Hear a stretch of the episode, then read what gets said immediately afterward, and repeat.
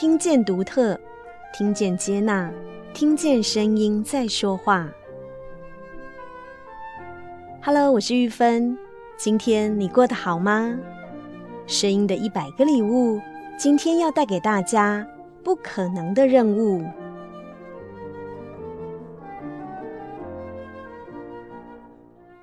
这个不可能的任务，男主角可不是汤姆克鲁斯，而是卢苏伟先生。卢苏伟是何许人也？他是世纪领袖文教基金会创办人，创意潜能研发中心召集人。也是板桥地方法院少年调查保护官。他是一位辅导家、作家、演讲家。这些洋洋洒洒的头衔，你能相信卢苏伟的智商只有七十，在智力量表中属于智能不足吗？你能想象一个智商七十的人会是多项专利的发明者？你能想象？连自己家里电话号码都记不住的人，会是知名作家，写超过三千本的书？你能想象从小考试全都零鸭蛋的人，会以优异的成绩毕业于警察大学？你能想象大学重考五次的人，会受邀于世界各地分享他的人生经验吗？今天跟大家分享卢苏伟不可能的任务。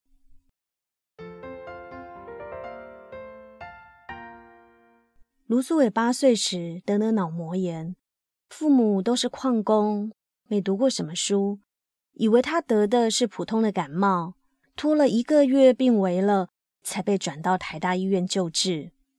医生说，孩子的脑子已经化脓坏死了，就算是救过来也是植物人。可是卢苏伟的妈妈不懂植物人是什么意思，她坚持只要有呼吸就要救。抢回一条命的卢苏伟醒过来之后，果然像个植物人，什么都不会。他没办法自己上厕所，不会吃饭，也无法跟人交流。一直到几年后，情况才慢慢好转。渐渐的，生活能够自理，但是脑膜炎让卢苏伟的记忆功能严重受损。从此，卢苏伟的学习过程不再与一般人一样。他到小学三年级才会分辨零到九的数字，到了五年级，在父母坚持下回到学校，而整整一年的时间都在学写自己的名字，一直到了小学毕业，他还常常把名字中的“苏”这个字下面的“鱼”跟“禾”写反了。有一次，一个老师对他说：“卢苏伟，你是猪吗？”老师讲了十多遍，就是猪也听明白了，可你还不懂。他一听老师提到猪，立刻高兴地问：“老师，猪在哪里？猪在哪里呀？”老师气得冒烟，骂道：“你怎么笨到别人骂你是猪都不懂？你真是个脑震荡的猪！”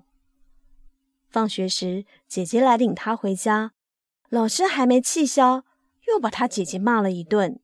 姐姐当场就被骂哭了。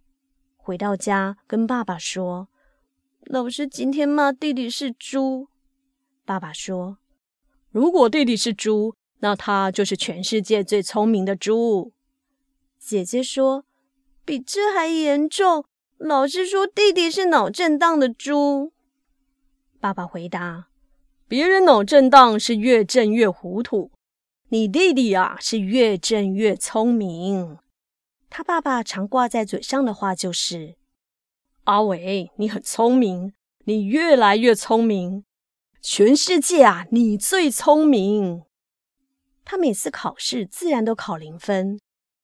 有一次，姐姐拿考卷给爸爸签名，爸爸称赞姐姐成绩有进步，卢素伟也高兴地翻出零鸭蛋的考卷给爸爸。爸爸看过后说：“我们阿伟也有分，不错，不错。”阿伟的分跟姐姐的分不一样，都是好分。但卢苏伟有一次破天荒考了十分回来，他爸激动地冲出屋子大喊道：“快来看呐！”全村的人都围过来看那张十分的考卷，他班上班长的父亲很不苟同地对他父母说：“哪有你们这么宠孩子的？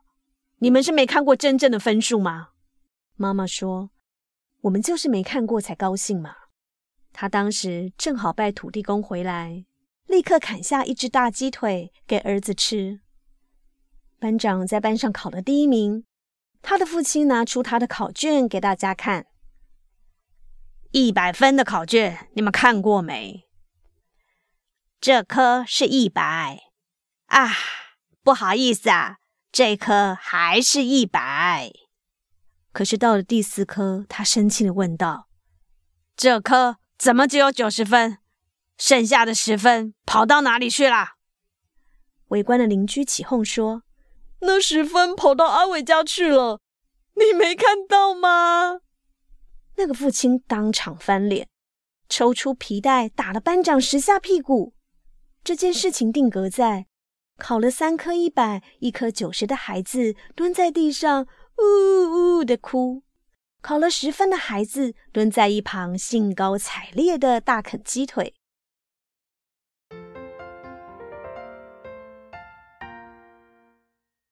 虽然卢苏伟有学习上的问题。但卢家几乎所有人都付出最大的心力，像大姐卢美贵，为了研究如何教育这个相差十多岁的弟弟，不但念教育，也从事教育工作，甚至为了照顾卢苏伟而到他就读国中的启智班教书，之后成为台北市立师院附小的校长。有一回，一个很有爱心的数学老师，为了要教会卢苏伟。在放学后留下卢苏伟进行单独教学，可是无论这位老师怎么讲怎么教，卢苏伟就是学不会。一直到了晚上七点，还是一点进展都没有。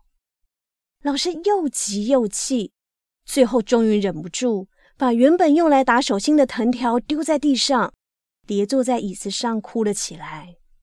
看着老师伤心的样子。不知所措的卢苏伟也跟着哭。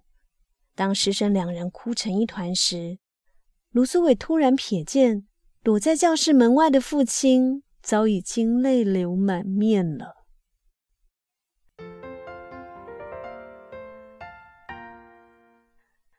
小学毕业后的卢苏伟，先后在三所学校念了四年国中。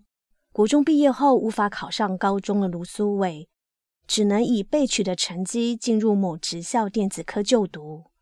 之后读完专科，卢苏伟决心要念大学，于是花了七年考了五次大学，最后还是在当完兵后，因为是退伍军人而加了三十多分，这才考上了辅大和中央警察大学。而为了要当老师，卢苏伟选择了警大的犯罪预防矫治系。为什么卢苏伟会想当老师呢？刚才提到那位很有爱心的数学老师，其实对卢苏伟有很深的影响。因为在他第四次考大学时，原本选填的还是哲学系，但是考前居然梦到小学老师因为教不会而哭的这一段，加上父母及姐姐对教育他的用心，于是决定要当老师。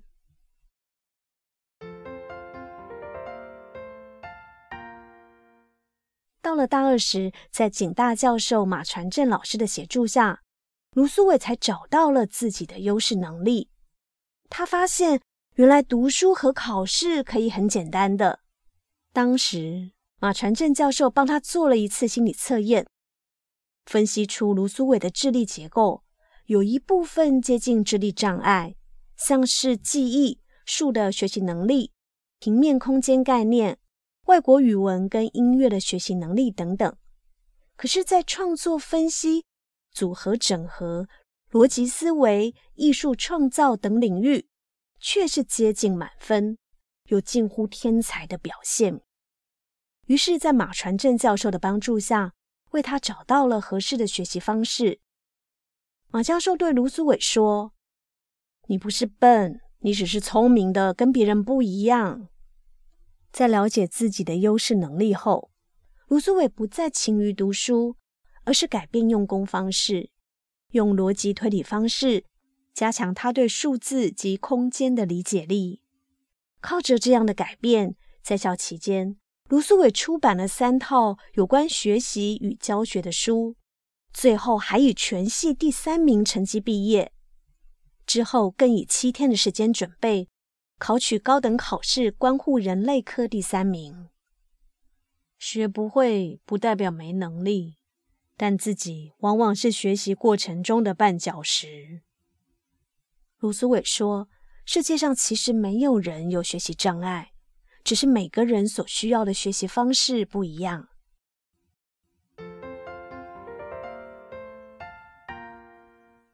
卢苏伟在担任法院少年调查保护官一职期间，做犯罪青少年的感化工作。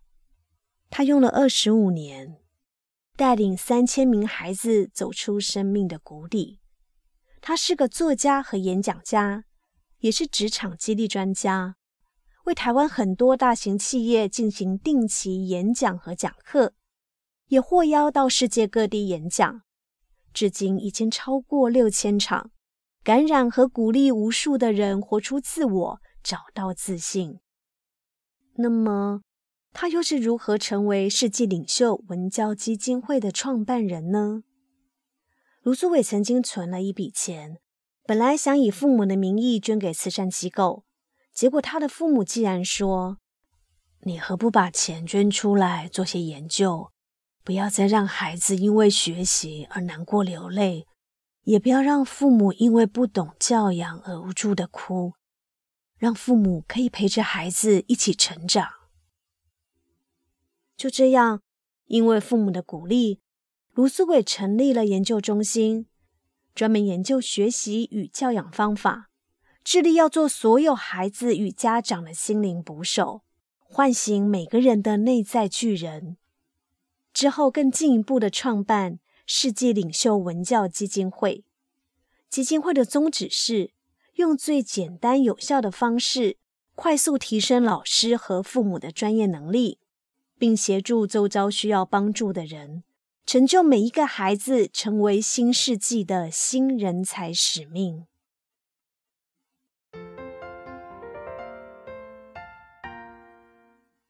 以世俗的眼光来看，卢苏伟是成功的，比他班上任何一个聪明的孩子都成功。他从一个智能不足的小孩，成长为一位鼓励别人的智者，靠的是家人对他始终如一的接受、鼓励和无条件的支持。卢苏伟说：“不要担心孩子在各方面技不如人，只要他在任何事物上有丁点的天分。”这一丝微光足以点亮他整个人生。如今，卢思伟的父亲已经过世一二十年了。他说：“每当自己有一点点灰色的想法，一点点放弃的念头，父亲的声音就会浮现：‘阿伟，你最聪明，越来越聪明，全世界呀，你最聪明。’”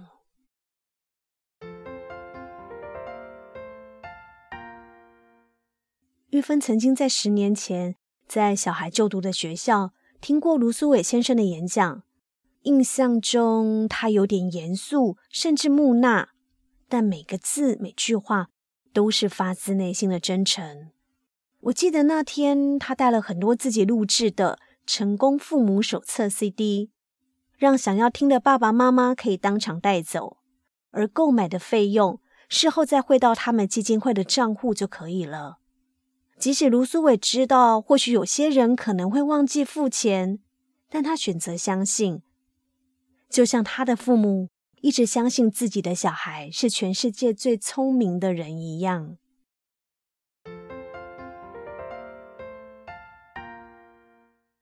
卢苏伟说：“如果生命可以重来，他还是会尊重上天的恩典，再重复一次同样的历程。”我到小学五年级还没办法自行阅读，但是现在想起来，我的父母亲给了我不放弃的勇气。我相信生命是个礼物，每个人都有他自己的那一份。唯一自己要相信的是，有一份尚未拆开的礼物是属于自己的。今天就用这样美好的祝福作为节目的句点。玉芬在找寻资料的过程中，看到一篇《飞行少年千里逐梦》的报道。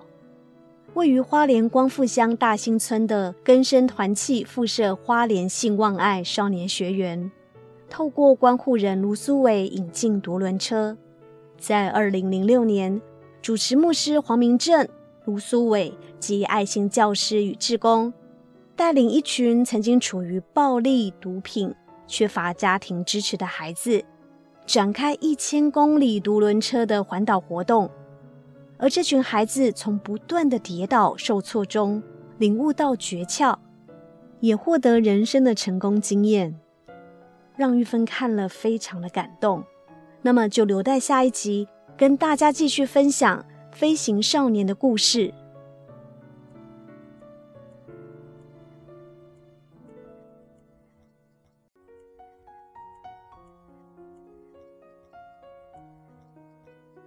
我是玉芬。我把声音当作礼物送给你。我们是一群热爱分享声音能量的伙伴，每周三及周日用一些些时间送上不同的声音礼物，传递知识和力量。如果您喜欢我们分享的内容，欢迎您订阅我们的 Podcast，给我们五星评分，也邀请您在 Apple Podcast 留言分享您的收获或感动。